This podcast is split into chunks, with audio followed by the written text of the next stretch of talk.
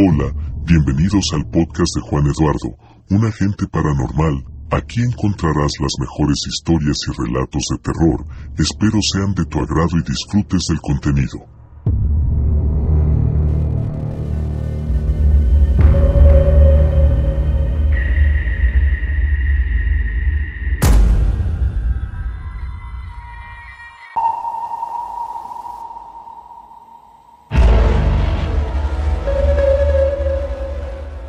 Hola amigos, bienvenidos. Les saluda Juan Eduardo, un agente paranormal.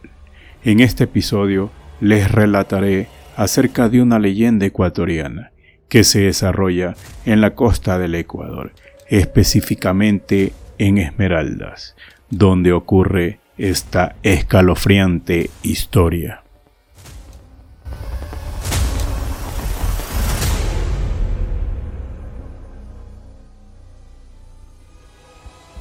Hazme caso si no te lleva la tunda. Esta es una expresión muy común en el norte de la provincia verde, por el mito del norte costero del Ecuador. La tunda es una mujer de monstruoso aspecto que atrae a las personas hacia el monte tomando diferente aspecto dependiendo de la víctima. Se dice que cuando llegaban los barcos llenos de esclavos desde África, la mayoría de ellos no habían sido totalmente subyugados, por lo que trataban de organizar motines para escapar. De entre tantos motines, uno de ellos resultó, dejando en libertad a varios cientos de ellos en las costas del norte de Esmeraldas, en Ecuador. Entre los esclavos se encontraba una joven princesa africana, la cual era bella, como pocas mujeres. El diablo, al ver tan bella negra, quiso con todas sus fuerzas poseerla, así que decidió tomar la forma de un guerrero, de una tribu nativa de aborígenes, y guiar a los nuevos libertos en medio de la selva para enamorar a la princesa. Cautivada por el valor y belleza del aborigen, decidió unirse a él por el resto de su vida. Para su mala suerte, ella descubrió muy tarde que su marido era el mismísimo diablo con quien terminó por procrear criaturas como el duende negro, la tunda, el bambero, la gualcura, la bohemia, entre otros, que con el tiempo se volvieron parte del temor y folclore esmeraldeño. Se dice que es una mujer negra muy fea, con un pie en forma de bestia y el otro en forma de molinillo. Su olor es horrendo, como si siempre cargara algo putrefacto encima. Este ser puede cambiar su aspecto por el de otras mujeres, excepto sus piernas, las que no puede cambiar y esconde bajo su vestido. Su habilidad la utiliza para capturar jóvenes, niñas y niños que son groseros o desobedientes con sus mayores. Según la leyenda, esta descendiente del diablo no ha podido jamás atraer a un hombre a su lecho, por eso hechiza o entunda jóvenes a los que convierte en sus maridos y debe capturar niñas porque aun cuando quede embarazada, ella solo logra parir piedras y palos, así que transforma a las niñas en tundas, metiéndolas en un saco que cuelgue en una rama del árbol donde vive, y frecuentemente echa su orina sobre el saco para transformarlas. La tunda merodea por las riberas de los ríos de la costa ecuatoriana, buscando camarones y cangrejos que mete bajo su falda y luego se los da de comer a los entundados.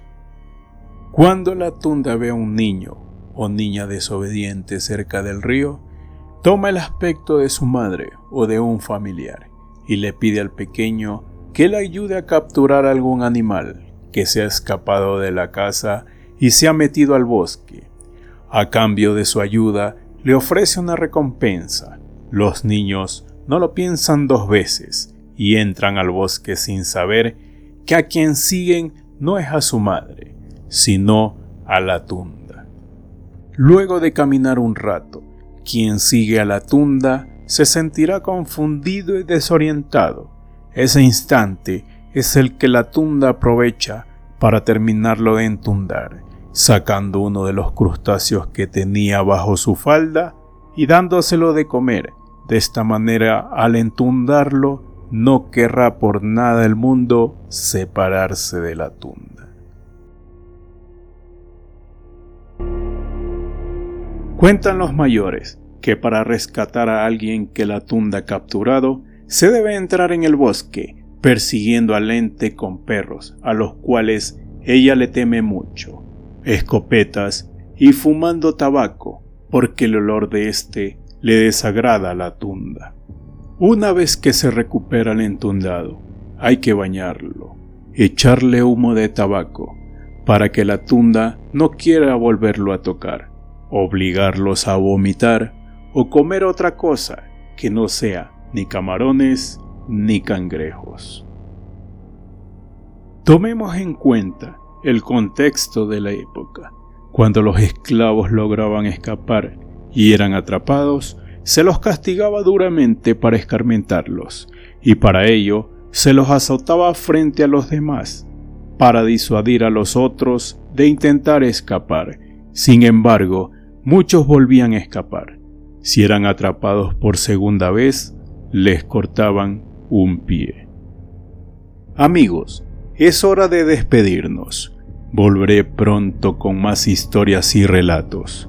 Soy Juan Eduardo, un agente paranormal. Sígueme en mis redes sociales, Facebook e Instagram.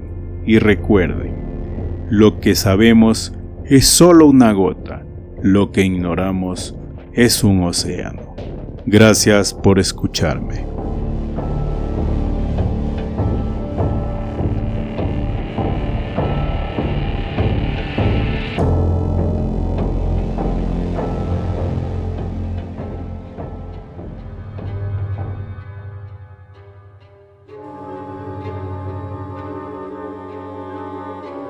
Es momento de despedirnos. Espero que el contenido haya sido de tu agrado. Sígueme en mis redes sociales. No te olvides de suscribirte. Volveremos pronto con más historias y relatos. Hasta la próxima.